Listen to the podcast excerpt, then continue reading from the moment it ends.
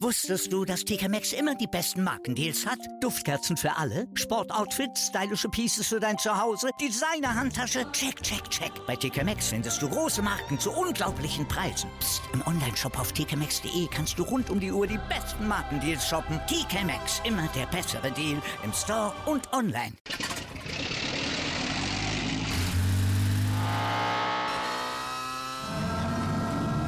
Von 0 auf 100.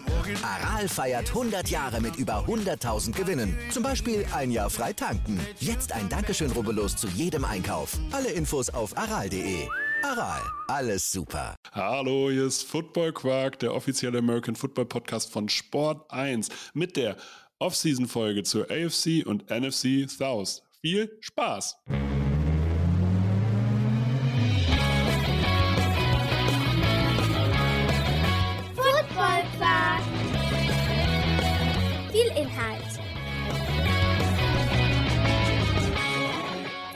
Masse.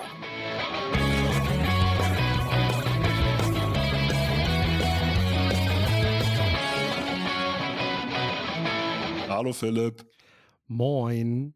geht's dir gut? Mir geht's gut. Dir auch? Mir geht's blendend. Unfassbar gut. Richtig unangenehm gut. Sehr schön, sehr Mir schön. ist gelogen, mir geht's eigentlich ganz normal.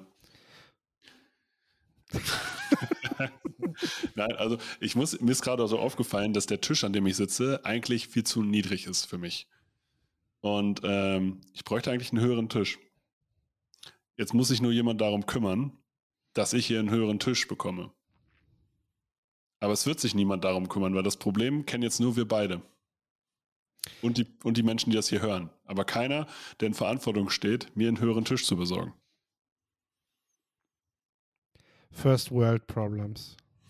Ist okay. Danke, dass du äh, einfach gar nicht drauf eingehst und auch meine Bedenken hier. Nein, also Fakt ist ja, du brauchst einen höheren Tisch. Das ist ein Problem. Das Ja. ist äh, vielleicht sogar existenzieller Natur, wenn man bedenkt, dass du selbstständig bist und bei einem kaputten Rücken eventuell kein Geld mehr verdienen könntest. Aber die Frage, wer kümmert sich jetzt darum? Das ist halt ein typisches Problem der ersten Welt und nicht äh, irgendwie, ja, weiß ich nicht, hol dir einen Stapel Bücher oder so, ist mir doch egal. Ist ja okay. Danke für dein, deine Missachtung meiner Gesundheit. Wir sprechen über die AFC und NFC South. Ich möchte, äh, wir sprechen jetzt auch nur noch neutral miteinander. Komplett neutral, bitte. Es geht hier um die Houston Texans, die Indianapolis Colts, die Tennessee Titans und die Jacksonville Jaguars. Und danach sprechen wir über die NFC South, die Atlanta Falcons, die New Orleans Saints, die Carolina Panthers und die Tampa Bay Buccaneers. Wir besprechen den, Cap, den jeweiligen Cap Space, mögliche oder schon bestehende Cut-Kandidaten, Free Agents, die die jeweiligen Teams haben, Needs pro Position und Wunsch-Free Agents, die wir uns beim jeweiligen Team wünschen würden. Haben Sie noch etwas zu sagen? Nein. Vielen Dank. Starten wir mit den Houston Texans. Letztes Jahr Platz 3, das kann, ich, das kann ich auf Dauer so gar nicht machen. Ich verarsche mich, in die- also es es funktioniert nicht. Ja, ich glaube auch. Wir machen uns jetzt ziemlich zum Deppen gerade. Houston Texans, AFC South, letztes Jahr 3 und 13, sind jetzt ein Capspace-Team. Letztes Jahr das erste richtige Jahr des Rebuilds, weil Deshaun Watson nicht mehr da ist. Jetzt haben sie nicht nur Picks, sondern auch eine Menge Capspace mit 34 Millionen.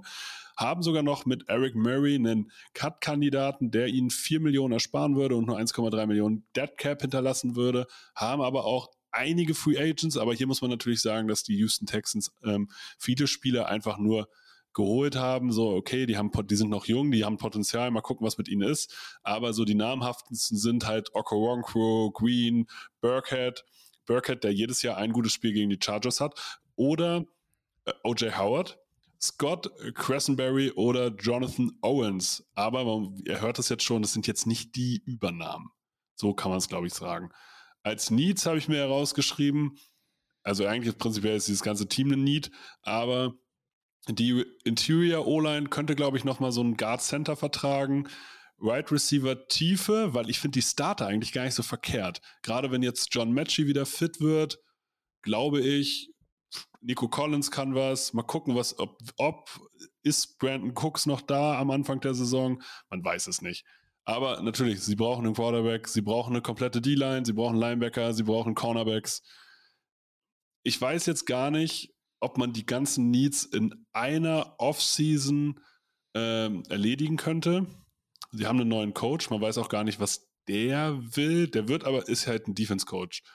Ähm, von daher, ich gehe davon aus, der Fokus wird auf der Defense liegen. Trotzdem habe ich mit Paris Campbell hier einen Right Receiver als Wunsch-Free Agent aufgeschrieben. Paris Campbell deshalb, weil er hat jetzt letztes Jahr war er mal fit und hat dann auch konstante Leistung bei den Colts gebracht. Und ich glaube aber, dass, dass er gut ist, dass er die Houston Texans weiterbringt. Ähm, ich gehe davon aus, dass sie irgendwie an den Rookie-Quarterback rankommen. Ähm, also da nicht auf dem Veteran-Markt sind und da musst du halt konstante Waffen haben. Aber Paris Campbell hindert dich auch an nichts. Also sagen wir es mal so, du hast ihn zwar und der wird dich weiterbringen, aber wenn du jemanden findest, äh, Rookie oder wenn John Matchy komplett durchstartet, dann kannst du ihn trotzdem spielen lassen, weil Paris Campbell, also da, da kräht im Endeffekt kein Hahn nach. Wie sind deine Einschätzungen zu den Houston Texans? Ja, das Ding ist, was wir gerade vom Combine hören, ist, dass die Texans gar nicht so desperate, wie man so gerne sagt, sind, was äh, die Suche nach einem Rookie-Quarterback angeht. Also mhm. es gibt Teams, die sich gerade weitaus mehr über einen Up, für einen Uptrade be bemühen und die Frage ist wirklich, ähm, also es, es heißt, es heißt in Texans-Kreisen, dass man mit Demico Ryans, einem First-Year-Head-Coach, ähm, lieber das Ganze erstmal behutsam angehen möchte. Und äh, das würde ja dafür sprechen, dass man sagt, die Free Agency, wir machen nicht alles in, in einer Saison, sondern wir gucken jetzt erstmal, dass wir einen Mannschaftsteil jetzt erstmal wirklich auf ein Level heben, auf dem wir, auf dem wir ja das Niveau haben, was wir für ein Playoff-Team brauchen. Vielleicht auch noch einen zweiten, sagen wir mal in der Defensive und der Offensive jeweils. Und äh, ja, du hast ja im Prinzip jetzt schon das Re Receiving Core vorgeschlagen, ähm, bei dem du bei dem du auf dieses Level gehen kannst, würde ja jedem jungen Quarterback auch helfen. Ob du jetzt nächstes Jahr tatsächlich nochmal mit Davis Mills oder einem Veteran reingehst ähm, oder ob man tatsächlich schon eben diesen Schritt nach einem Rookie-Quarterback geht, äh, was in meinen Augen, wenn man an zwei dran ist, auf jeden Fall sinnvoll ist. Aber die Frage ist, denke ich, auch die Texans, ja, sind vielleicht in der Situation, der sie sagen, wenn unser Mann an zwei noch da ist, machen wir das. Wir, wir machen aber diesen Poker gerade nicht mit, der da um Platz 1 stattfindet. Ähm, weil wir uns nicht in dieser Situation sehen, dass wir unbedingt müssen. Ähm, ja, das ist vielleicht noch mal was für einen anderen Podcast. Ich bin jetzt tatsächlich bei den Linebackern, weil Demico Ryans halt selber Running, äh, selber Linebacker gewesen ist. Und ähm, ich sag mal, es gibt ja auch immer so ein Begrüßungsgeschenk, wenn ähm, wenn neue Coaches da sind, wenn neue GMs da sind. Und ähm, ich bin mir sicher, dass Demico Ryans eine Verstärkung der Front Seven auf Linebacker äh, sehr gut finden würde äh, für seine Philosophie, für sein Team, was ihm auch helfen würde, eben äh, ja eben dort weiter zu planen. Und was den Texans tatsächlich fehlt, finde ich, ist so diese, also ich fand, die hatten letztes Jahr schon eine, schon eine ordentliche Defense, aber diesem Team fehlt halt noch diese, ja, dieser Führungsspieler, genau, dieser Führungsspieler, ja. dieser Playmaker, der den Unterschied machen kann. Und äh, ja. wir wissen jetzt momentan gar nicht, ob der überhaupt Free Agent wird, aber Tremaine Edmonds ist halt so ein Spieler, ähm, der halt bei dem Bild schon gezeigt hat, dass er diese Rolle halt einnehmen kann, der ein unsagbar athletischer Linebacker ist, der wahrscheinlich immer noch nicht an seinem, an seinem tatsächlichen Level dran ist, wo er hin kann, ähm, weil der auch noch verdammt jung ist. Kaiser White ist sicherlich noch, noch ein Plan B, sag ich mal, den man da bringen kann, den man sich in so einer, in so einer ja, zukünftigen Führungsrolle vorstellen kann. Aber Tremaine Edmonds für mich einer der, ja, der besten Defense-Playmaker einfach, die du momentan noch, muss man ja sagen, in der Free Agency hast. Und äh, ja. Was mit Devin Bush? Jein, den habe ich für was anderes vorgesehen, deswegen möchte ich ihn jetzt hier nicht nennen. Ja, so, so geht es mir, so mir tatsächlich bei Tremaine Edmonds, muss ich dazu sagen. Aber äh, ja, also ich kann den Gedankengang vollkommen nachvollziehen. Äh, ich würde dann, glaube ich, wahrscheinlich sogar mit Davis Mills weitermachen und einfach versuchen, alle anderen Löcher zu stopfen, weil die O-Line beispielsweise, die ist eigentlich ganz stabil. Also wenn du, wenn du von, von Tanzel und Howard als Tackle-Duo ausgehst, Kenyon Green, ich finde auch äh, Cressenberry, äh, wenn man den hält, das würde ich sogar, das würde ich sogar machen. Der ist mindestens ein Backup. Ähm, wenn du dann noch irgendwie so einen Guard findest, also dann hast du eigentlich eine sehr stabile O-Line. Du kannst natürlich in mittleren Runden irgendwie nochmal nach einem Titan gucken, äh, aber in der Free Agency kannst du auch mal nach einem Titan gucken. Da musst die, die kriegen jetzt auch nicht so viel Geld. Da, da kannst du dich auch relativ schnell zumindest auf Playoff-Level heben. Ähm, aber ja, einen Linebacker, wieso nicht? Also die, äh, wo ich sie auch stark sehe, ich finde immer noch Jalen Petrie und Derek Stingley als, als Duo in der Secondary ist sehr, Definitiv. sehr ordentlich. ähm, du hast halt aber so, du hast so, so ein Okoronkwo, den finde ich auch ordentlich. Ne? Das ist aber für mich ein Füllspieler. Das ist für mich ein dritter Pass-Rusher und kein erster. Aber spielen wir das durch und die Texans holen tatsächlich an zwei keinen Quarterback, dann sind wir ja. in einer Situation, wo die Texans eventuell Free Agency, Tremaine Edmonds, Second Pick, Will Anderson ja. und dann ist einfach erstmal mit einem soliden Veteran Quarterback versuchen, ähm, gucken, was geht, um dann im nächsten Jahr, äh, im nächsten Jahr die Möglichkeit zu haben, äh, ja, für den Quarterback zu gehen. Das Aber sind natürlich Frage, alle Spiele. Du wirst wahrscheinlich zurücktraden, wenn du keinen Quarterback nimmst. Ja, wer, wer, wen hast du im Auge? So Matt Ryan, Jimmy Garoppolo. Jimmy wäre ja schon mal jemand, ne? Der ja auch, äh, der dem, der dem, der dem Trainer ja auch kein Fremder sein dürfte. Ähm, ja. Ne? Das wäre zum Beispiel eine Option, die du an der Stelle gehen kannst. Jimmy hätte dort auf jeden Fall das Team, bei dem er spielen darf, äh, weil äh, er kann sich sein Team ja auch mehr oder weniger dann aussuchen, äh, zumindest danach aussuchen, ob er auch Playtime kriegt. Ähm, der hätte Jimmy halt alle, alle Chancen und ähm, mit Garoppolo hast du halt erstmal was ordentliches. Also ich würde es wahrscheinlich nicht machen. Ich würde sagen, wenn du so früh vorne im Draft dran bist, solltest du jetzt auch langsam mal was präsentieren. Ähm, und nicht schon wieder so zögerlich sein. So, du hast jetzt irgendwie den dritten Coach in drei Jahren, du hast dann wieder keine vernünftigen Quarterbacks. So, irgendwann werden Leute auch mal ein bisschen, äh, ja, ein bisschen, bisschen, äh, ja, nervös, sag ich mal. Die, die verlieren Aber ich die glaub, Die Jimmy Garoppolo-Idee ist gar nicht so schlecht. Nick Casimiro kommt von den Patriots und hat damals auch mit Jimmy ja. Garoppolo gearbeitet. Ja, das würde würde halt passen und mit dem, mit dem richtigen äh, Downtrade, den du dann von zwei eventuell auch machen kannst. Ja. Dazu sollte man die Texans halt eben auch im Blick haben. Nicht nur als Uptrade-Kandidat, sondern eben auch als Downtrade-Kandidat, um dann eben auch für nächstes Jahr dann nötige Picks zu haben, mit denen man dann vorgehen kann, äh, um dann auf den jungen Quarterback zu gehen. So, vielleicht sagen sie einfach, Bryce Young ist der Einzige, für den wir es machen würden. Wir sind aber auch in der Situation, das verstehe ich wieder, ein junges Coaching-Staff, was ins erste Jahr geht, mit einem jungen Quarterback, der ins erste Jahr geht, zusammenführen. Das ist tatsächlich auch eine große Herausforderung und da kommen definitiv Sachen zu kurz. Also ähm, vielleicht ist das tatsächlich einfach aus Sicht der Texans zu früh, das an der Stelle schon zu machen. Ich würde sagen, wir kommen zu den Indianapolis Colts. Die Indianapolis Colts, eine der Enttäuschungen äh, des Let der letzten Saison. Also man hat, glaube ich, vor der Saison ähm, die deutlich stärker eingeschätzt. Ich persönlich habe immer schon ihr Kadermanagement kritisiert. Sie waren letztes Jahr 4 und 12. Mit Kritik an Kadermanagement meinte ich, dass sie einfach die falschen Positionen äh, priorisiert haben. Äh, sie haben jetzt einen Cap Space von 12 Millionen, können Matt Ryan noch entlassen. Das würde einen Dead Cap von 18 Millionen unterlassen, aber 17 Millionen sparen. Ähm, sie haben eigene Free Agents.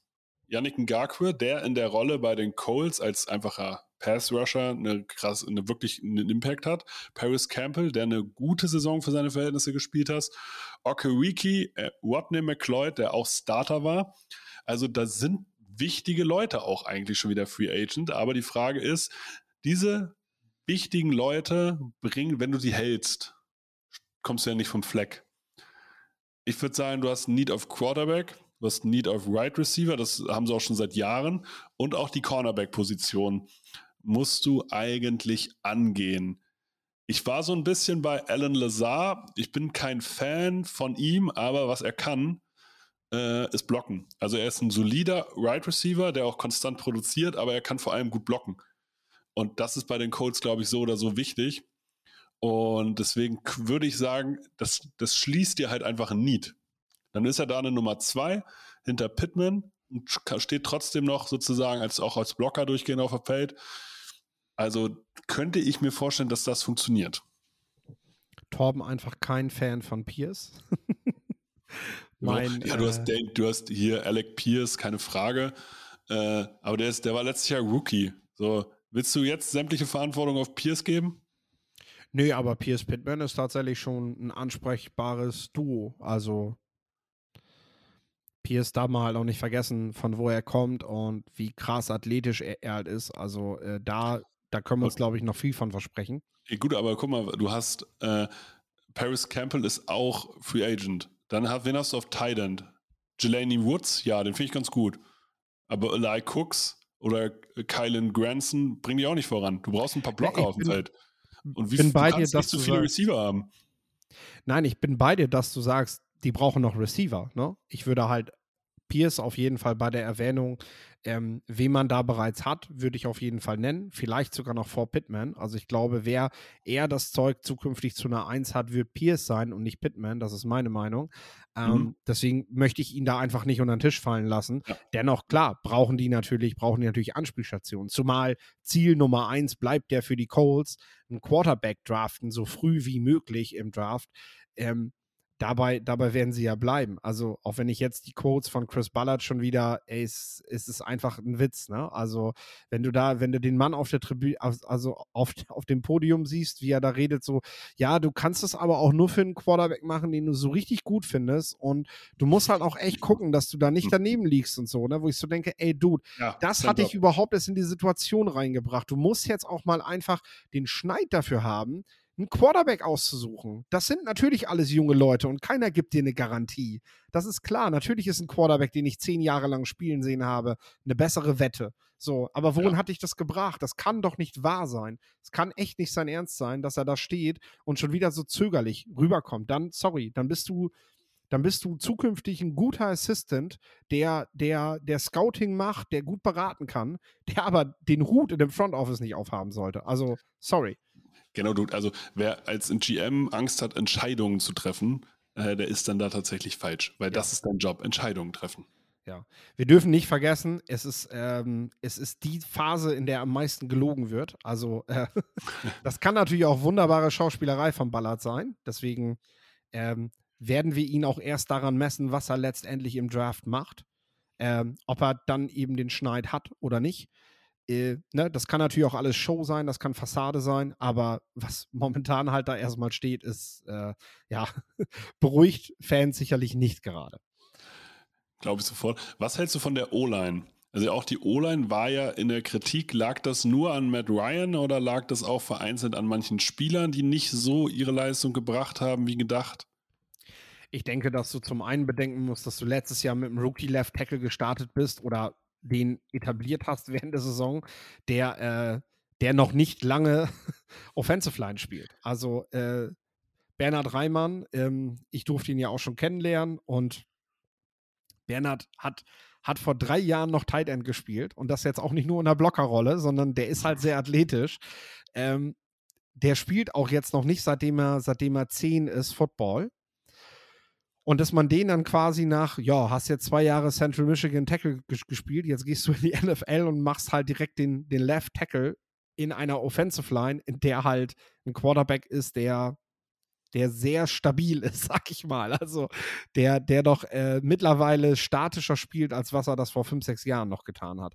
Ähm, Aber du hast auch Ryan Kelly und Quentin Nelson in der Interior Line und Brandon Smith. Also du hast da schon Namen drin. Das sehe ich Ding. nämlich genauso. Und deswegen finde ich auch, dass du, dass du jetzt einfach auch einem Berner Zeit geben musst. Man, äh, den hat man, den hat man gedraftet und ähm, der soll da, denke ich, auch spielen. Klar, suchst du nach Al Al Alternativen.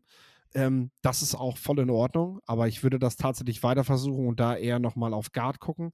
Ähm, für mich ist das eine Line, gerade auch hinter, also ich sag mal, hinter einem jungen Quarterback auch, der eventuell ein bisschen mobiler ist. Du musst ja auch gucken, was sind jetzt deine Vorzüge, wie wird das Blocking-Scheme zukünftig aussehen. Du hast eben mit Bernhard Reimann vor allem einen sehr athletischen Tackle, ähm, wo man eben darauf auch Wert legen sollte. Also mit äh,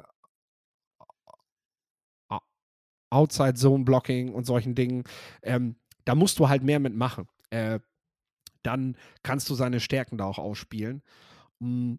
Ja, ich bin tatsächlich tatsächlich sehr gespannt auf den Draft der Calls, was äh, Quarterbacks angeht, was auch die anderen Positionen angeht.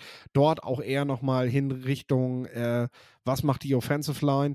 Mhm. Es ist nicht viel Geld da, ein paar Spieler will man noch halten. Ähm, ich bin vielleicht tatsächlich eher bei so Leuten, wo ich sage, wer passt schematisch, wer hatte im Draft damals einen großen Hype, ist jetzt, hat das nicht unbedingt erfüllt, äh, würde aber zu uns halt gut passen. Und ähm, dass du halt zum Beispiel einen Cornerback wie Isaiah Oliver, äh, der mhm. immer weniger Spielzeit bekommen hat, aber zu Gus Bradley halt passt. Also der ist groß, der hat lange Arme, der kann unterschiedliche Schemata spielen, also kommt vor allem so über die Vielseitigkeit. Und das ist vielleicht etwas, was man bei den Falcons mit dem Trainerwechsel, dann nach dem, nachdem er ja am Anfang unter, unter ähm, hilf mir kurz, äh, Head Coach damals, Dan Quinn, so. anfangs ja noch gespielt hat, ne? Und äh, dann, dann später halt nicht mehr, der, der dort jetzt bei den Colts aber wieder eine Rolle haben könnte. Und äh, das sind Spieler, auf die ich vielleicht, ey, der ist noch nicht mal 25, glaube ich, äh, wo ich, wo ich dann was reinstecken würde, weil die Colts bauen jetzt ein Team auf, was in zwei, drei Jahren äh, dann auf dem Level sein soll. Und dann passt so ein Isaiah natürlich ganz gut, weil äh, der, der dann, wenn das aufgeht, dann äh, diese Rolle einnehmen kann. Oder ein Julius Brands im Draft. Also wenn du den dann demnächst mal siehst im Vorfeld, äh, wirst du auch sagen, jo, äh, das ist ein Gus Bradley Corner. Der hat, also, der ist, weiß ich nicht, Meter 90 groß und äh, kann, sich, kann sich im Stehen die Kniekehle kratzen. Das ist. Äh, das kann ich auch. Ja, super. Bin nicht ganz so agil, aber Zumindest lange Arme. Alles gut, alles gut. Zum Corner, das ist natürlich nochmal eine andere Nummer, aber. okay. Was, also werden die Colts eine, eine Überraschung für dich in dieser Free Agent oder werden sie einfach wieder enttäuschen? Also, ich glaube, das größte Signing, was kommen könnte, wäre so ein James Bradbury oder so. Halt wirklich, dass oh. man auf den Corner mhm. geht. Ne? Äh, das aber dann hast du Gilmore und Bradbury. Das wäre eigentlich ganz nice. Ja, das wäre ganz nice, aber ich sage auch, es ist, es ist unwahrscheinlich. 12 Millionen Cap. Ne?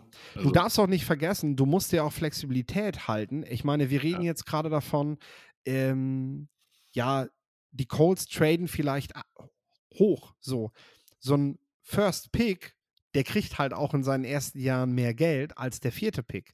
Und auch das musst du dir halt halten. Also du kannst jetzt nicht, ähm, du kannst jetzt nicht äh, sagen, ähm, das Cap Space liegt bei 12 Millionen. Wenn die Calls definitiv noch hochtraden werden, wird das da nicht liegen. Das heißt, du kannst jetzt nicht auf Null runter. Du musst äh, dir auch da eine gewisse Flexibilität lassen. Ähm, damit du dir das letztendlich im Draft auch leisten kannst, nicht nur einen Quarterback zu draften, sondern dem auch einen ordentlichen Vertrag zu geben. Mhm. Ich würde sagen, wir kommen zu den Tennessee Titans. Die Tennessee Titans, die Jahre zuvor eigentlich immer meiner Meinung nach über ihren Möglichkeiten gespielt. Dieses Jahr das letzte Mal so ein bisschen unter ihren Möglichkeiten. Irgendwie, es war keine schlechte Saison, aber es war jetzt auch nichts, nichts Berauschendes. Sie sind 7 und 10 gegangen. Sie haben schon einige Cuts gemacht mit Cunningham, Woods und Lee, äh, äh, Taylor Levan haben sie sich jetzt einen Cap Space von knapp 10 Millionen ähm, ja, zusammengekattet. Sie haben auch noch zusätzlich ein paar Free Agents wie Austin Hooper oder Dennis Daly oder Aaron Brewer. Sie haben aber auch Needs. Also du merkst bei den Titans, die sind so ein bisschen in die Jahre gekommen. Da muss ein bisschen frische, also ich würde sagen, so ein bisschen frischer Wind rein. Deswegen, gut, sie haben AJ Brown abgegeben. Jetzt hat das mit, mit Burks noch nicht so 100% hingehauen alles. Aber du hast immer noch mit Derrick Henry einen Workhorse, der jetzt auch fit war. Du hast mit Ryan Tannehill einen soliden Quarterback, den, der ein Starter ist, ja, aber der dich auch nur bis zu einem gewissen Grad bringt. Also ich bin der Meinung, du musst bei den Titans zumindest mal über einen jungen Quarterback nachdenken, den du hinter Tannehill aufbaust. Du brauchst Waffen und du brauchst auch eine O-Line. Du hast eigentlich, äh, also du brauchst Verstärkung in der O-Line, weil deine Defense ist gut. Du hast tatsächlich, finde ich, mit dem Core Kevin Byard, Christian Fulton, Jeffrey Simmons, äh, Harold Landry da ein Chor zusammen, die ich echt gut finde. Äh, also gerade Jeffrey Simmons und Kevin Bayard gefallen mir halt richtig gut. Ähm, aber das heißt, die Offense muss da auch irgendwie hinterherkommen. Die Defense wird stabil sein. Und ich habe mir jetzt Isaiah Wynn von den Patriots aufgeschrieben. Der kann Tackle und Guard spielen, der hat eine gewisse Erfahrung, war mal ein First Rounder, ist dem Hype nicht ganz gerecht geworden, hat aber, der hat eine gewisse Qualität, der ist ein Starter in der Liga. Und auch ein gut, solider bis guter Starter in der Liga. Der wird aber nicht so teuer sein, glaube ich, und würde den Tennessee Titans in der O-Line auf jeden Fall weiterhelfen. Ähm, aber du brauchst auch Waffen. Also du musst äh, in irgendeiner Form Tannehill auch Waffen geben, weil der braucht Platz. Weil wenn AJ Brown hat ihm halt diesen Platz gegeben, damit er auch selber laufen konnte. Ähm, und damit auch Derrick Henry laufen kann.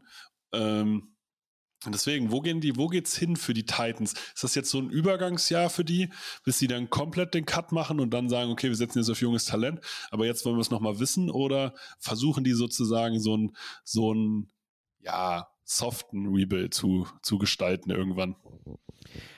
Also, was ich gerade so erfahre und lese über die Titans und ihre Pläne für diese Offseason, klingt das alles eher nach dem Cut in diesem Jahr. Also, äh, und das sind, das sind nicht jetzt erstmal nur die Entlassungen, von denen wir reden, sondern Jeffrey Simmons soll angeblich sogar auf dem Trade-Block sein. Also oh. äh, soll, soll, äh, soll geshoppt werden, soll ein Spieler sein. Ähm, das wird auch in Verbindung mit den Chicago Bears genannt, weil die können den Three-Technique Defensive Tackle wunderbar gebrauchen. Ähm, haben den First First Pick. Wir können uns davon verabschieden, dass die Tennessee Titans im letzten Jahr ihren Quarterback gedraftet haben. Das war in Runde 3. Bei allem, was von Malik Willis vor dem Draft gesagt wurde, das ist nicht das, was die Tennessee Titans von ihm gehalten haben. Ähm, sonst hätten sie ihn nämlich in Runde 1 geholt und nicht erst in Runde 3. Das ist der Punkt. Ähm, dementsprechend äh, ist es gut möglich, dass die Titans mit in diesen Quarterback-Markt gehen ja. und äh, versuchen, versuchen auch an den First Pick zu kommen. Das Ding ist, wie gesagt, alles, was man hört, ist, die wollen sich verjüngen, die wollen radikal ihr Team verändern. Die haben die Möglichkeit jetzt einfach, Matt Rabel ist jetzt ein gestandener Coach bei den Titans. Der hat jetzt auch mehr Verantwortung, was die Rosterplanung und, und alles betrifft. Und es macht halt stark den Anschein, dass man, dass, dass Rabel das jetzt auch voranbringt. Also, dass er jetzt sein Team aus den Titans baut, dass er, ähm, dass du seine Handschrift noch mehr daran findest und vor allem, dass er jetzt ein Coach ist, der wegen ein, zwei schlechter Jahre nicht gleich Gefahr läuft, seinen Job zu verlieren, sondern dass er diesen wichtigen ersten Step quasi raus aus dieser, ja, First-Year-Coach-Zeit ähm, ja. rauszuwachsen. Er ist jetzt einer dieser gestandenen Coaches, die man nicht gleich in Frage stellt, wenn sie, ja wenn der, der für Qualität steht. Also der einfach für, ne, also Wable wäre für mich ein Kandidat deswegen, wo ich immer noch glaube, okay, deswegen schaffen es die Titans auch mit schlechterem Personal irgendwie acht Siege zu holen.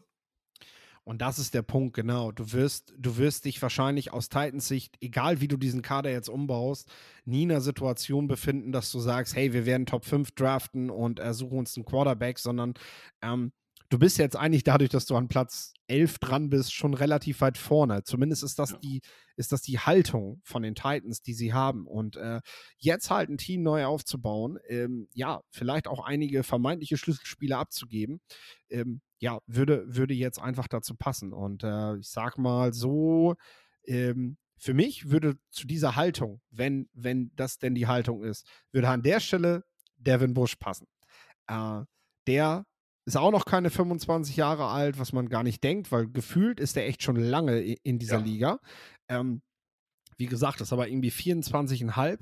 Und das ist so ein Spieler, glaube ich, der würde zu Rabel passen, der ähm, ja, du kannst um Bush kannst du dann diese neue Defense, die du jetzt ja angeblich kreieren willst, weil Jeffrey Simmons abgeben ist jetzt wirklich schon ein Brett. Also dann reden ja. wir wirklich von einem, von einem, von einem radikalen, ja, wir reden von einem radikalen Umbau der Defense und wahrscheinlich auch ein Stück weit schematisch nochmal, ja, vielleicht mehr, mehr in die Moderne reingehen, was man Rabel ja auch immer so ein bisschen noch so, wenn man ihm was vorwerfen konnte, dann vielleicht so ein bisschen, dass so, so sein, sein Ansatz doch noch so ein bisschen klassischer Natur ist, sag ich mal.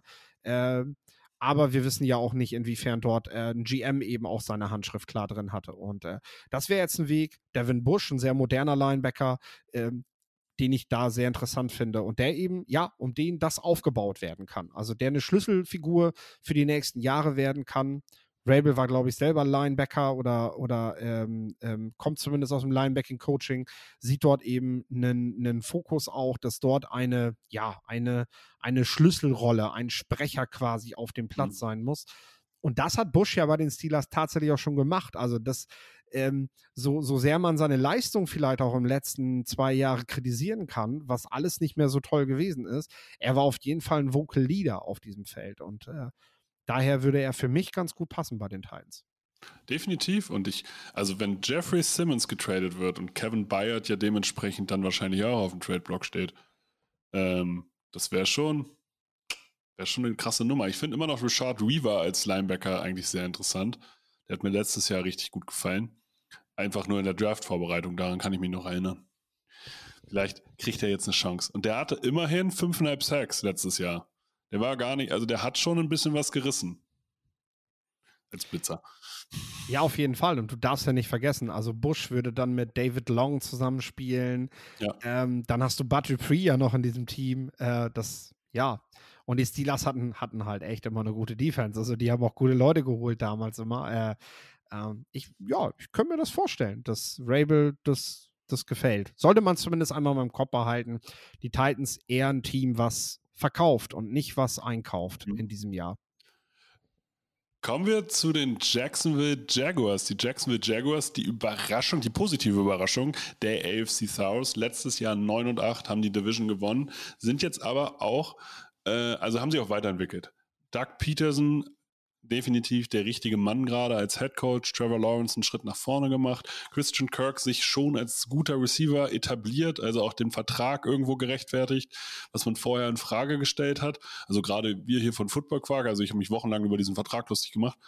Ähm, aber er hat einen guten Job gemacht, das muss man mal ganz klar sagen. Jetzt haben sie aber das Problem, sie sind mit 18 Millionen über dem Cap. Sie können Shaquille Griffin noch äh, cutten. Das bringt ihnen sozusagen 13 Millionen Ersparnis, liegt, liegt aber auch sozusagen 4 Millionen Dead Cap, äh, Dead Cap hin. Sie haben einige Free Agents mit Evan Ingram, Marvin Jones, Arden Key, Javon Taylor, die alles Leistungsträger waren. Also gerade Ingram, Jones und Taylor waren absolute Leistungsträger. Sie haben schon mit Roy Robertson Harris verlängert. Das weiß ich, dass dir das gefällt.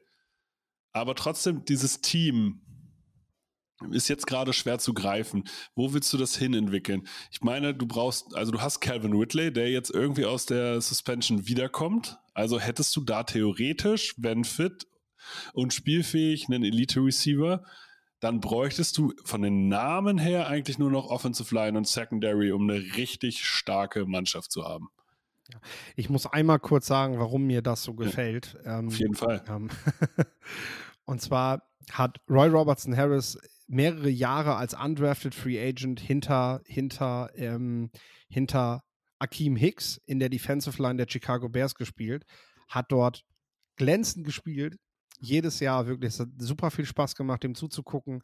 Der war auch produktiv, hat wichtige Sacks gemacht, ähm, kommt, kommt bei, ja, dadurch, dass er halt nie ein Spiel gestartet hat, trotzdem auf seine, auf seine äh, fast neun Sacks, die er gemacht hat und der Hammer ist aber, weil das sind halt die Regularien der National Football League, wenn du undrafted Free Agent bist und du kommst nicht auf deine Spielzeit, also auf deine Starts, auf deine Career Starts, dann bist du halt immer in diesem äh, extra restricted Free Agent oder restricted Free Agent bist du gefangen. Das heißt, Teams haben die Möglichkeit, dich für ja geringe Grundgehälter länger zu binden. Und das ist halt der Grund, warum er zwar regelmäßig neue Verträge bekommen hat, aber im Endeffekt in seinen ersten äh, vier Jahren in der NFL ähm, rund zwei Millionen US-Dollar verdient hat. Und das ist gemessen an der Spielleistung halt ein Witz. Also klar, ja. wir werden alle sagen, hey, zwei Millionen US-Dollar in vier Jahren verdienen, nehme ich. kann ich, kann ich, kann ich gut, gut von leben, ist in Ordnung. Das wird für Roy Robertson Harris sicherlich auch gelten, aber mich, mich freut es irrsinnig, dass er jetzt, nachdem er wirklich lange Zeit einfach immer wieder darauf warten musste, dass man ihm dieses Geld überhaupt geben muss, weil man war einfach nicht dazu verpflichtet, dass er jetzt halt richtig eincasht. Und ähm, jetzt hat er halt den Contract bekommen den er, finde ich, von dem, was er jede Woche zeigt, eben auch verdient und äh, hat jetzt, glaube ich, ähm, hat jetzt, glaube ich, insgesamt garantiert über drei Jahre erstmal äh, im, im, ja, knapp über 20 Millionen, davon garantiert mehr als 14. Das ist dann so die Hausnummer, die er verdient. Das wollte ich nur noch mal eben so am Rande erwähnen, ähm, dass es ja diese, diese Spieler halt auch gibt und nicht nur großen, schillernden, ja, am, am Rande. ja, äh, für mich sind die Jaguars, ey, ganz ehrlich, Jacks-Fans, ich weiß nicht, wie viele es da draußen gibt in Deutschland, aber das ist doch klar, die große Free Agency war im letzten Jahr. Also, das passiert jetzt dieses Jahr nicht schon wieder.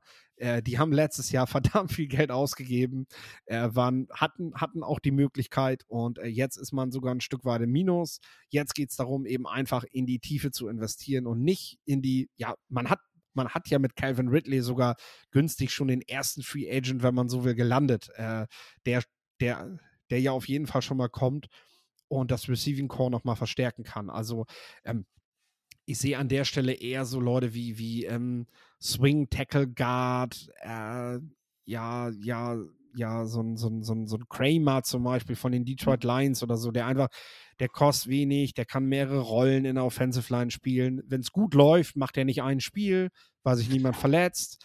Ähm, wenn doch, kann er halt in verschiedenen Rollen reinkommen das ist so das, wo die Jaguars jetzt hin müssen. Also man hat in der Peak, in der Spitze hatte man letztes Jahr ein gutes Resultat, aber in der Tiefe, in der Breite des Teams hat es halt einfach noch gefehlt und ähm, das sollten jetzt die Positionen sein. Also das sollte jetzt das sein, worin die Jaguars in investieren und das werden keine großen Namen sein, das werden einfach ein paar Spieler sein und äh, da muss man, denke ich, auch mal die ersten paar Tage der Free Agency abwarten, bevor man da, äh, bevor man da Signings miterlebt. Also ich bin jetzt gerade tatsächlich bei den Jacksonville Jaguars bei meinem Wunsch Free Agent, der, den du letzte Folge ganz häufig erwähnt hast, Ethan Pochich. Ich glaube, dass das jemand ist, der auch den Jacksonville Jaguars direkt weiterhelfen würde ab einem gewissen Level. Und ähm, ich glaube halt, die müssen sich halt auch, auch Trevor Lawrence wird nächstes Jahr einfach besser sein. Er spielt dann unter das zweite Jahr unter Doug Peterson und wird das System noch besser verstanden haben und auch ein Jahr mehr in der NFL zu, äh, ja, sein. Und ähm, die Waffen Travis Etienne oder äh, Christian Kirk sind natürlich auch einfach dann interessant. Und man muss gucken, kriegt man das vielleicht auch noch hin, hier einen Veteran zu verpflichten, der interessant sein kann, äh, um ihrer Favoritenrolle, und das würde ich eben schon sagen, sie sind jetzt Favorit in ihrer Division. Yep. Dann auch gerecht zu werden. Deswegen, wir kommen zur NFC South. Die Atlanta Falcons oder NFC South, die ausgeglichenste die Division.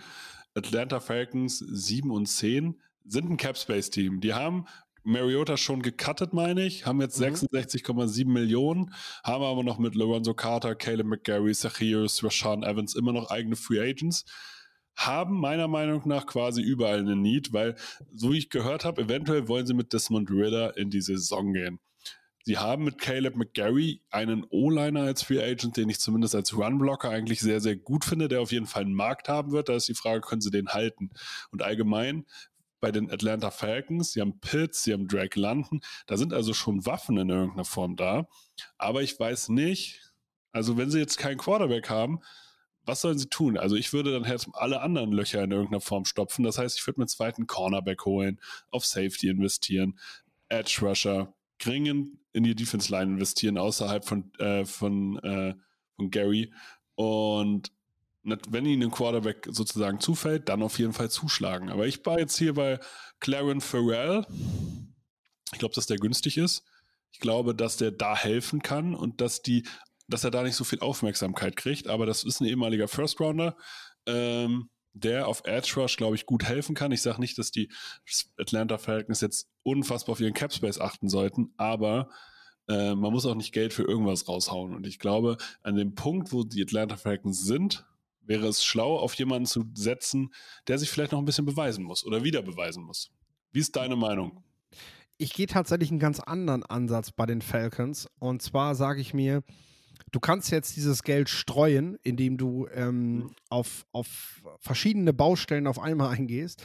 Ja. Oder du setzt dir jetzt in den Kopf und sagst, okay, wir machen jetzt einen Mannschaftsteil, der wird sowas von brutal gut, weil ja. wir da bereits eine Grundlage haben, ähm, wo, jetzt noch, wo jetzt noch ein paar Free Agents fehlen, ein paar erfahrene Spieler auch. Und dann wird es einfach so ein richtiger, ja, Riegel. Und äh, da bin ich in der Secondary der Falcons, weil wir haben mit AJ, mit, mit AJ Terrell einen, einen erstklassigen Cornerback, einen ja. erstklassigen Cornerback. Und wir haben mit, ähm, ach, hilf mir schnell, äh, Rich Grant, ein ähm, super Safety, der bei den Falcons im letzten Jahr noch gar nicht das spielen durfte, was, wofür er eigentlich bekannt ist. Der war am College ein übertrieben guter Ballhawk, der einfach mhm. als Single High Safety alles abgegrast hat, was der abgrasen konnte. Und der musste letztes Jahr viel zu viel an der Line of Scrimmage spielen, viel zu viel als Abräumer herhalten und so. Dabei ist das gar nicht unbedingt das, was Rich Grant ist. So, und jetzt sag ich mal, jetzt hast du das Geld, was du ausgeben kannst und du holst jetzt äh, Marcus Peters, der sicherlich kein Nummer 1 Cornerback mehr ist, aber ja. einfach ein super erfahrener Cornerback ist und neben dem Terrell, der einfach jung ist und die Nummer 1 aus, aus dem Spiel nehmen kann, ein super Spieler ist, der quasi, ja, der, der es mit jedem Nummer 2 Receiver halt auch ähm, ähm, schaffen kann, mitzuhalten. Und darfst ja nicht vergessen, du spielst in dieser Liga unter anderem, auch wenn die gerade noch einen Quarterback suchen gegen die Buccaneers mit Chris Godwin und Mike Evans. Ähm, also du brauchst jetzt nicht nur irgendwie eine 2, du brauchst schon da was ordentliches. Und Max Peters, knapp über 30 Jahre alt, hat sicherlich noch ein, zwei gute Jahre im Tank, mhm. ähm, die du Aber von will er nicht gewinnen? Hä? Meinst du, er will nicht gewinnen? Naja, der hat ja jetzt schon bei Teams gespielt, mit denen er gewinnen konnte. Also. Aber es nicht gemacht hat. Hm. Nö, aber vielleicht ist das jetzt einfach mal der Punkt, wo diese Teams sich auch nicht mehr bei melden werden. Ne? Ähm, und mein Safety ist Adrian Amos. Ähm, okay. Hm. Zum einen, weil es im Front Office der Atlanta Falcons Leute gibt, die ihn, die ihn kennen. Ähm, und zum anderen ist Adrian Amos, wir haben das oft gesehen, bei den Bears hat er das zum Beispiel auch gespielt als ein Eddie Jackson damals in die National Football League kam, da mhm. war Adrian Amos der Abräumer vor ihm, der einfach, ja, der, der kann auch Sideline zu Sideline spielen, der kann kurz spielen, hat die Instinkte und mhm. er schafft es einfach mit der Erfahrung, die er ja mittlerweile auch hat. Jetzt ist er eben auch 30, knapp 30 plus. Ähm, ja, dir, dir als Spieler hinter ihm Freiheiten zu geben, die du normalerweise vielleicht nicht kriegst. Und Richie Grant würde die dadurch kriegen. Und wenn die beiden kommen, wenn die Falcons das hinkriegen, dann sag ich mal, dann bist du gehaltstechnisch, da gibst du nicht mal 20 Millionen pro Jahr für aus. Also du hast halt mhm. immer noch Geld da. Aber du hättest eine Secondary, die schlagartig, die schlagartig für die nächsten zwei Jahre eine der, ja, der Besten der Liga sein kann. Und ähm, das würde dir einfach, das gibt dir einfach ganz viele Möglichkeiten fürs weitere Spiel. Also ähm, mhm. davor können einfach auch Pass-Rusher besser aussehen, die, die vielleicht nicht die Qualität haben oder die ich jetzt jung drafte hier in dieses Team, ne? So, die bekommen dadurch einfach Möglichkeiten. Also ich sehe halt einfach die Falcons an der Stelle, mach doch einfach mal eine Gruppe mal wieder so richtig, richtig krass. So. Und äh, das kann doch eine Secondary sein. Ja, aber die, äh, ich verstehe noch nicht ganz, wo sehen sich die Falcons? Wie, also glauben die, dass sie gewinnen können nächstes Jahr? Irgendwas? Also ich, ich finde, in dieser Division sollte jedes Team sich zumindest die Frage stellen, können wir, können wir die Division gewinnen? Und mit Desmond Ritter hast du dich jetzt, hast du jetzt einen Quarterback, mit dem du, den du weiterbringen willst. Du hast mit Kyle Pitts und ähm, mit Drake London anständige Passempfänger und ich finde, da kannst du überall Leute hinzufügen. Also du hast mhm. in der Spitze hast du eigentlich auf vielen Positionen bereits gute Leute. Also du hast du hast halt einen sehr guten Cornerback, du hast einen sehr guten Receiver, du hast einen sehr guten Tight End. Drumherum fehlt es halt da noch so ein bisschen und äh, da da denke ich, kannst du auch kannst du auch viel mit Draft äh, Möglichkeiten zum Beispiel in späteren Runden was machen. Ähm, aber um eben dieses Team dann, sag ich mal, äh, äh, im nächsten Jahr tatsächlich schon dahin zu bringen, dass man sagt, so, hey, mit denen schaffen wir es in die Playoffs, wäre halt eben so eine Secondary zum Beispiel das, wo ich sage, jo, da haben die Teams in der eigenen Division, weil das Quarterback-Level wird nicht hoch sein. Also egal, wen die Panthers jetzt draften und was die Saints machen, das Quarterback-Spiel in dieser Division wird, wird wahrscheinlich das Schwächste sein in der kompletten Liga. Ja, und wenn du da mit einer richtig starken Secondary drauf antwortest, dann kann das alleine schon dafür reichen, dass du in dieser Division einfach, ja, diese sechs Spiele holen kannst oder fünf von sechs, sag ich mal. Hm. Ich würde sagen, wir kommen zu den New Orleans Saints. Die New Orleans Saints 7 und 10, minus 30 Millionen Cap Space, immer noch. Sie haben mittlerweile, glaube ich, Jameis Winston gecuttet. Das hat für 11 Millionen Deadcap gesorgt und 4,4 Millionen gespart. Sie haben eigene Free Agents, die aber teilweise auch noch Void Years haben, so wie Michael Thomas oder Jarvis Landry oder Marcus Davenport oder Andy Dalton. Dadurch ergeben sich natürlich Needs. Also wenn du Jameis Winston cuttest und Andy Dalton halt Free Agent ist, dann hast du ein Need auf Quarterback. Ne? Du hast seit Jahren einen Need in der Defensive Line außerhalb von Cam Jordan und du brauchst auch einen zweiten Cornerback in irgendeiner Form. Und die Frage ist, du hast gar kein Geld und eigentlich wird dieser Kader, der wenn man ein richtiger Qualitätskader wird, eigentlich nur Jahr für Jahr ausgedünnt. Und deswegen, du brauchst Tiefe, quasi auf jeden Position, aber du brauchst einen QB und du brauchst einen Defensive End. Und ich war so ein bisschen bei Arden Key, weil ich glaube, den kriegst du, wenn du es irgendwie hinkriegst, ein bisschen Cap Space freizuschaufeln, äh, dann ist Arden Key jemand, der gegenüber von Cam Jordan funktionieren kann. Wie ist deine Meinung? Was ist mit den Saints in der, deren Situation? Sieht man die erst in zwei Jahren wieder kompetitiv? Also ich gebe dir bei Key recht. Das ist ein Spieler, der dich, der dich hier besser machen kann, wenn Marcus Davenport weggeht. Ähm, das Ding ist echt, die Saints müssen sich doch mal überlegen, wo sie eigentlich gerade stehen. Und wenn du mich fragst, sind die Falcons gerade näher an einem Division-Titel als die Saints, so wie der Kader ja. jetzt gerade dasteht. Weil ja, du hast, du hast, du hast keinen Quarterback, du hast nichts, genau. Du hast Chris Olavi und der soll es jetzt alleine richten. Das, und äh, Alvin Kamara. Ja, Entschuldigung, genau. Äh, so, das, nee, und der wird ja auch nicht jünger. Also das, ja. ähm, das hat für mich einfach momentan überhaupt keine Zukunft, was dort passiert. Aber du hast auch noch eine gute O-Line. So, das muss man auch ganz klar sagen. Penning, Pete, McCoy, Ruiz, Wemchick, das ist, das ist gut.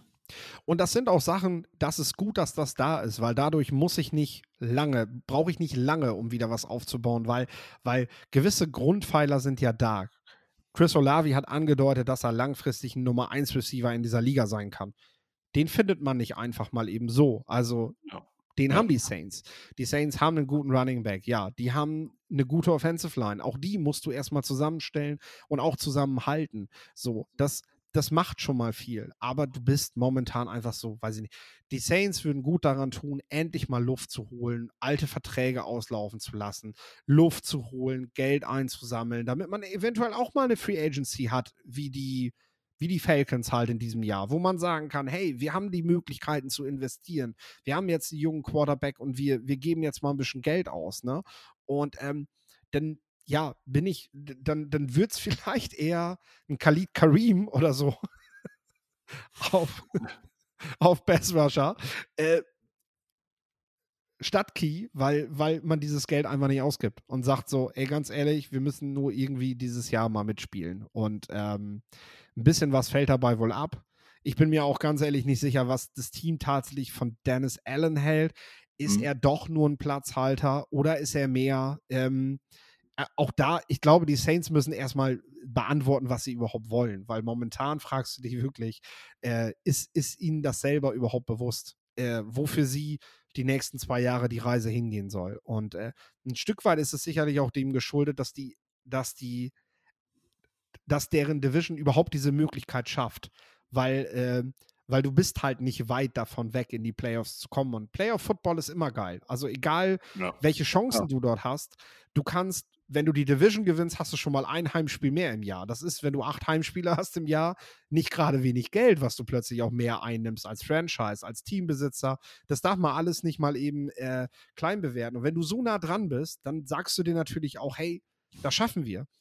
Die Frage ist nur. Ist auch, ist ja, aber es ist auch eine Frage ne? der, der Franchise-Mentalität. Ich glaube, die Saints waren immer im Win-Now-Modus und das, da mussten sie sozusagen, da kommen sie auch so schnell nicht raus. Die kennen das nicht, dass sie irgendwie sagen, nee, wir, wenn wir sieben Siege holen, dann ist die Saison okay. Nee, ja, natürlich. Das, natürlich. das Ziel ist immer das Maximum.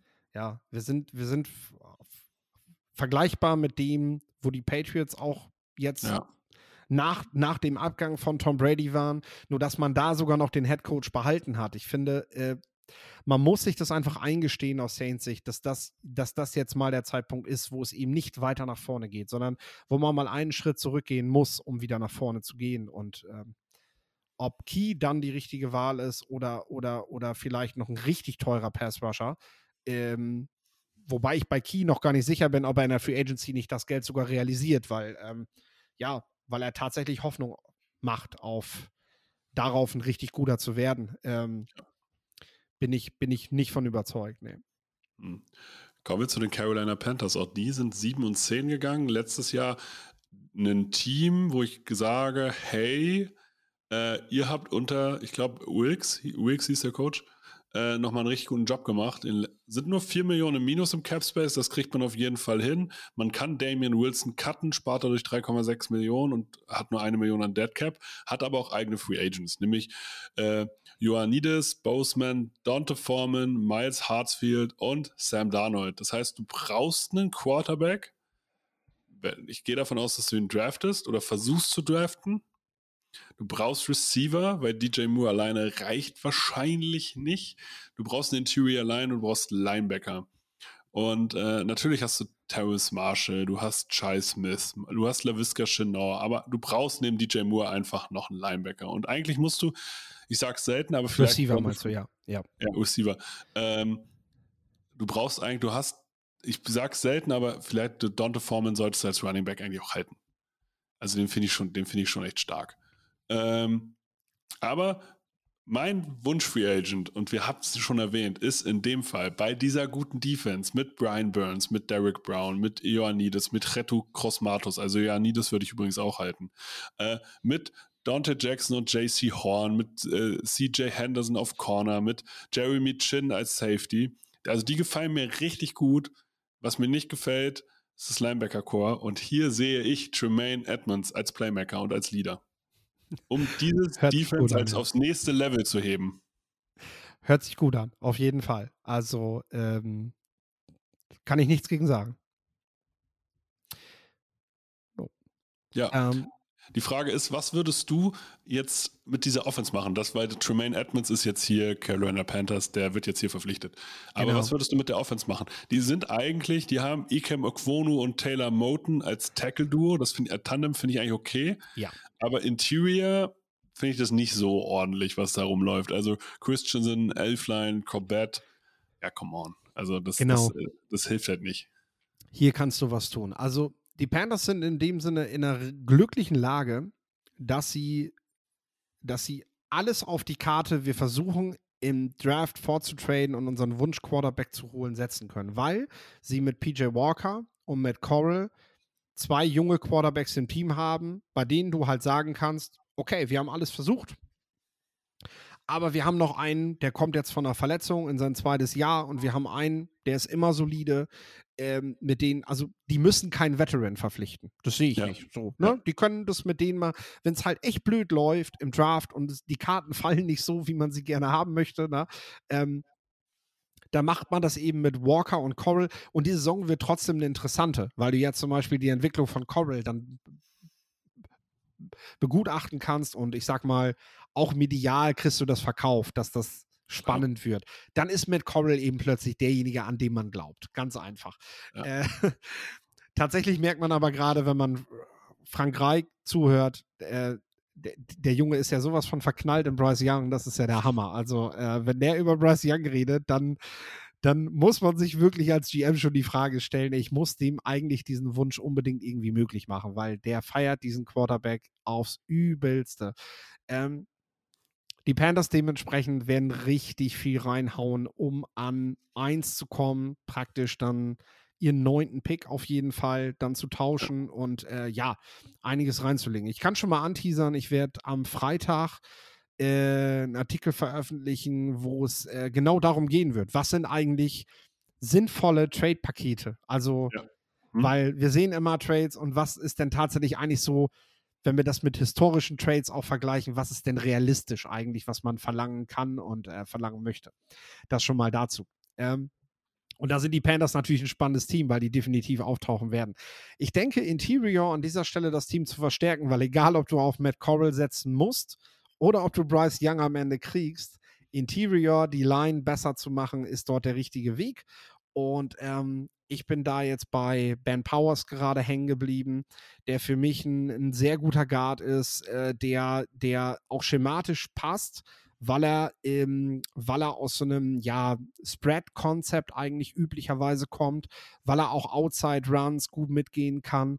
Äh, dort, denke ich, kannst du auf Running Back. Ich habe überhaupt nichts gegen Dante Foreman. Ich habe auch tatsächlich nichts gegen Chubba Hubbard. Äh, ich denke einfach, dass man da noch ein, noch ein zusätzliches Gesicht mit reinbringen kann. Aber ja. äh, wir reden hier letztendlich auch von Tag 3 Picks. Also du musst jetzt nicht in, äh, in, äh, in die Reichweite B. John Robinson gehen im Draft und äh, genauso wenig, ja, genauso musst du natürlich auch gucken, so, äh, was gibt die Free Agency vielleicht her? Weil ich glaube, dass der Markt, äh, also es gibt dort einfach ein zu großes Angebot an Running Backs dieses ja. Jahr in der Free Agency gegenüber der Nachfrage. Und das wird einfach äh, den Teams in die Karten spielen, die einen Running Back haben wollen.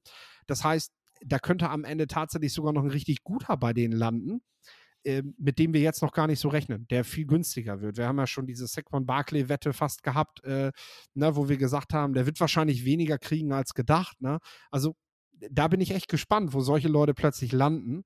Ja. Ähm, und welche Rolle sie letztendlich bei ihrem neuen Team bekommen. Denn äh, Frank Reich hat seine, hat seine guten Running Backs natürlich auch gerne. Also Jonathan Taylor ist sicherlich ein Spieler gewesen. Da wusste er schon, was er von ihm hat. So, äh, deswegen ähm, möchte ich, möchte ich da auch Ben Powers sehen, denn ähm, er ist ein unglaublich guter Runblocker, der auch stark ins zweite Level geht. Ähm, äh, und das ist was, was, was dir als Team, als Offense und eben auch als junger Quarterback sehr hilft. Ich würde sagen, wir gehen zu den Tampa Bay Buccaneers. Die Tampa Bay Buccaneers haben letztes Jahr diese Division gewonnen mit einem negativen Rekord, nämlich mit 8 und 9. Aber sie haben einen Cap Space von minus 57 Millionen. Die Voidyears schlagen jetzt rein. Tom Brady ist nicht mehr da. Klar, sie können Cameron Braid zwei, äh, jetzt noch irgendwie 2 Millionen sparen und es würde halt 2,9 Millionen Dead Cap hinterlassen. Aber sie haben eigene Free Agents mit Akeem Hicks, Golston, Levante David, Kyle Rudolph, Murphy Bunting, Keanu Neal, Jamal, äh, Dean und Julio Jones ich habe mir jetzt Need aufgeschrieben, die brauchen junge Beine und einfach Ruhe im Endeffekt. Weil du brauchst, also was wollen, was die wollen die Buccaneers jetzt machen? Jetzt mal im Ernst. Aus meiner Sicht sollten die ganz schnell ihr vorhandenes Spielermaterial traden, solange es noch Wert hat. Also einen Mike Evans, einen, einen Godwin, alles, was irgendwie an Wert da ist, wegtraden, weil mit minus 57 Millionen, klar, das ist nächstes Jahr wieder da, aber diese Saison müssen sie einfach durchhalten. Durchhalten, überstehen, schütteln und dann einfach neu aufbauen. Weil das, was da jetzt an Kader ist, ist die Frage, was, was hast du davon? Sagen wir mal, du aus irgendwie, keine Ahnung wie, kriegst du es hin, du verpflichtest Derek Carr. So. Ja, dann schaffst du es nochmal in die Playoffs und bist da auch gut, keine Frage, aber ein Super Bowl holst du mit dem Kader nicht. Nee, sehe ich ganz genauso. Du guckst jetzt eigentlich, dass du alles, was unter 30 ist, ich sag mal gut, was 26 und jünger ist, das behältst du, weil das sind auch irgendwo ja. deine, deine Spieler, äh, um die du dann langfristig auch ein Team aufbauen willst, weil du kannst ja nicht einfach auf Null starten. Genau. Alles, was dann älter ist und die Qualität hat, versuchst du zu traden. Und ja, Chris Godwin gehört dann tatsächlich auch schon dazu mit, ähm, ich glaube, er wird sogar noch vor der Saison 28. Also ja, wir sind dann in diesem Bereich. Und äh, was zu alt ist, muss gehen. Also das muss ich auch entlassen tatsächlich, so leid ja. es mir tut, so gestanden Spieler und Verdienstspieler dann auch sind. Das ist halt das, was die Buccaneers aber auch immer wussten, als sie sich damals auf dieses Projekt Tom Brady, also als, als sie sich darauf halt auch reingelassen haben, war ihnen das doch zu diesem Zeitpunkt klar.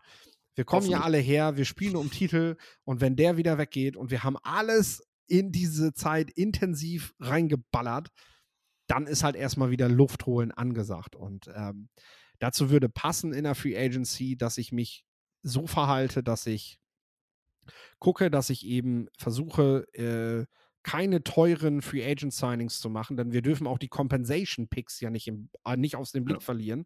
Ähm, auch hier sind Dritt-, Viert-, Fünft-Runden Picks immer wieder drin. Wenn ich einfach gucke, dass ich aus der Free Agency rausgehe mit einer dass ich mehr Spieler abgegeben habe, gehaltstechnisch als Spieler reingeholt habe, dann habe ich eben die Möglichkeit, noch diese Compensation Picks am Ende dieser jeweiligen Runden zu bekommen. Und da sind die Buccaneers eigentlich prädestiniert für, weil prädestiniert, ja, prädestiniert, weil sie prädestiniert für, stark. weil sie tatsächlich Spieler in ihrer Free Agency gerade haben, die woanders noch Geld verdienen können für ein, zwei Jahre. Und hochdotierte, kurze Verträge bekommen können. Und das ist etwas, was die Bugs für sich ausnutzen sollten und nicht damit zerstören sollten, dass sie jetzt ein oder zwei gute Free Agents nochmal holen, die das irgendwie ausgleicht, sondern lass es. Und hol dir lieber Spieler wie ich bin jetzt bei Greg Little oder ich bin bei Prince ja. Tega Vanogo, wo ich sage, das sind Leute für die Offensive Line, die waren damals zum Draft richtig hoch gelobt, richtig gefeiert, die haben das nie erfüllt und du guckst jetzt einfach, dass du was anderes mit denen anfängst. Ähm, Leatherwood ist letztes Jahr zu den Bears gegangen, nachdem die Raiders den halt einfach nicht mehr wollten, wo ich sage, jo, genau, solche Spieler holst du jetzt, weil du einfach sagst so, ich habe die Baust ich habe die Option, solchen Spielern auch im, in der zweiten Saisonhälfte mal Praxis zu geben, weil wir dieses Jahr nicht angreifen. Ähm, ja, aber wir bleiben bei der Situation. Die NFC South, ähm, also du, du musst das aushalten, dass du sagst, äh, eigentlich fehlt nicht viel, um in die Playoffs zu kommen, aber ich mache es halt trotzdem nicht. Und Klar. Also, das, das wird auch den Bugs nicht leicht fallen, ne? Auch wenn wir alle sagen, hey, sei doch vernünftig. Du hast einen Trainer, Todd Bowles, der sich wahrscheinlich keine zweite so eine Saison leisten kann. So, und äh, dann bist du da ja auch schon wieder in einer Motivation, die sagt so, hey, natürlich spielen wir um die Playoffs. Also der wird das nicht verstehen, wenn vom Draft und so weiter darüber geredet wird, runter zu traden und Picks zu sammeln für die Zukunft und so weiter. Da wird Todd Bowles ähm, nicht mit zufrieden sein, dass, klar. Aber, dass ja, die Bugs das machen. Ja, klar, aber ich glaube, für Nett haben sie oder sind sie dran, dass sie den cutten wollen? Genau. Ähm, natürlich, ein solider Starter auf Quarterback würde diesen Kader, wenn alle fit sind, immer noch in die, in die Playoffs führen, weil dann ist das mhm. immer noch ein sehr, sehr starker Kader. Aber du hast davon halt nichts, weil solide bringt, solide bringt dir keine Titel. Und im Endeffekt geht es darum, Titel zu gewinnen und nicht solide mal in die Playoffs zu kommen. Ja, und gerade weil am Ende eben auch der Titel rausgekommen ist, haben sie halt weniger Druck als, als zum Beispiel die Saints dann verspüren, ja. weil die Bucks haben in den letzten Jahren halt den Titel rangeholt ähm, und, und können deswegen doch auch einfach mal entspannt reingucken und sagen, hey, komm, wir verjüngen uns jetzt und suchen, suchen jetzt entspannt einen frischen Quarterback und bieten dem dann natürlich die Möglichkeit, die er braucht, um sich entwickeln zu können in diesem Team hm. und setzen nicht alles auf diese Saison. Ich muss ja immer sagen, wenn ich die unterschiedlichen Divisions vergleiche, ne, dann ist die südliche Richtung tatsächlich die, wo ich immer wieder sage, ja komm, hier sind die Teams drin, die tun, die tun niemandem weh. Und der Witz ist ja eigentlich, das ist ja Football-Land ja. Nummer eins. Also ja. wenn wir in der Highschool oder im College Football gucken, wo die großen Spieler und die großen Mannschaften herkommen, da müssen wir eigentlich immer Richtung Süden gucken, ne? Ja. Und äh, das in der NFL ist das so gar nicht. Nee, das ist verrückt. Aber wahrscheinlich gehen die Fans deshalb auch lieber zu einem Spiel von Alabama, ähm, weil, weil da, da steckt halt wesentlich mehr hinter. So. Kann man, kann man tatsächlich, also kann, würde ich tatsächlich so unterschreiben. Deswegen, ich würde sagen, wir haben es geschafft. Es war mir ein Blumenpflücken. Wenn euch diese Folgen gefallen, teilt sie auf allen Kanälen, die ihr kennt liked uns auf äh, unseren sozialen Medien. Wir haben die 500 Follower geknackt. Wir sind jetzt schon bei 503, glaube ich, bei Instagram. Äh, es können mehr werden, aber wir freuen uns über jeden Einzelnen. Ähm, an dieser Stelle vielen Dank, Philipp, für deine Zeit. Das letzte Wort hast wie immer du. Ja, das letzte Wort. Ich möchte einmal mich bedanken dafür, dass wir äh, immer gutes Feedback kriegen, dass sich Leute bei uns melden über die sozialen Netzwerke vor allem und uns schreiben, wie sehr sie diesen Podcast mögen und äh, uns damit natürlich auf den Rücken stärken. Ein Hinweis ja. möchte ich dazu geben. Wenn ihr das macht, macht das auch gerne bei eurem Podcast-Host. Denn ähm, äh, dort habt ihr die Möglichkeit, uns dementsprechend auch nochmal als Podcast zu pushen, wenn ihr, wenn ihr das bei Spotify und so weiter eben schreibt. Ähm, bringt uns das Ganze nochmal mehr, indem ihr dort eben liked und ähm, uns das nicht nur persönlich schreibt. Wie gesagt, wir freuen uns darüber, aber wenn ihr das macht, macht es doch auch da. Ähm, da macht ihr diesen Podcast damit auch nochmal wieder bekannter. Danke sehr. Wusstest du, dass TK Maxx immer die besten Markendeals hat? Duftkerzen für alle, Sportoutfits, stylische Pieces für dein Zuhause, Designer-Handtasche, check, check, check. Bei TK Maxx findest du große Marken zu unglaublichen Preisen. Psst. im Onlineshop auf tkmaxx.de kannst du rund um die Uhr die besten Markendeals shoppen. TK Maxx, immer der bessere Deal im Store und online. Wieder live von Ihrem Toyota-Partner mit diesem Leasing-Auftakt. Der neue Toyota Jahreshybrid. Ab 179 Euro im Monat. Ohne Anzahlung. Seine Sicherheitsassistenten laufen mit. Und ja, ab ins Netz mit voller Konnektivität. Auch am Start die Toyota Team Deutschland Sondermodelle. Ohne Anzahlung geht's in die nächste Runde. Jetzt los sprinten zu Ihrem Toyota-Partner. Wieder live von Ihrem Toyota-Partner mit diesem Leasing-Auftakt. Der neue Toyota Jahreshybrid. Ab 179 Euro im Monat. Ohne Anzahlung. Seine Sicherheitsassistenten laufen mit. Und ja, ab ins Netz mit voller Konnektivität. Auch am Start die Toyota Team Deutschland Sondermodelle. Ohne Anzahlung geht's in die nächste Runde. Jetzt los zu Ihrem Toyota-Partner. Wie viele Kaffees waren es heute schon? Kaffee spielt im Leben vieler eine sehr große Rolle. Und das nicht nur zu Hause oder im Café, sondern auch am Arbeitsplatz. Dafür gibt es Lavazza Professional. Kaffee am Arbeitsplatz, der genauso lecker schmeckt wie in eurem Lieblingscafé. Die perfekte Kaffeelösung für jede Art von Unternehmen. Klein, mittel, groß. Ihr habt auf jeden Fall einen Kaffee, der schmeckt. Die richtige Motivation für eure Arbeitstage. Alle Infos zu Lavazza Professional findet ihr auf lavazzapro.de mit allen Kaffeelösungen für euer Büro.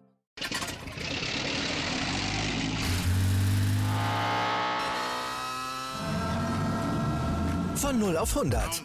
Aral feiert 100 Jahre mit über 100.000 Gewinnen. Zum Beispiel ein Jahr frei tanken. Jetzt ein Dankeschön, rubbellos zu jedem Einkauf. Alle Infos auf aral.de. Aral, alles super.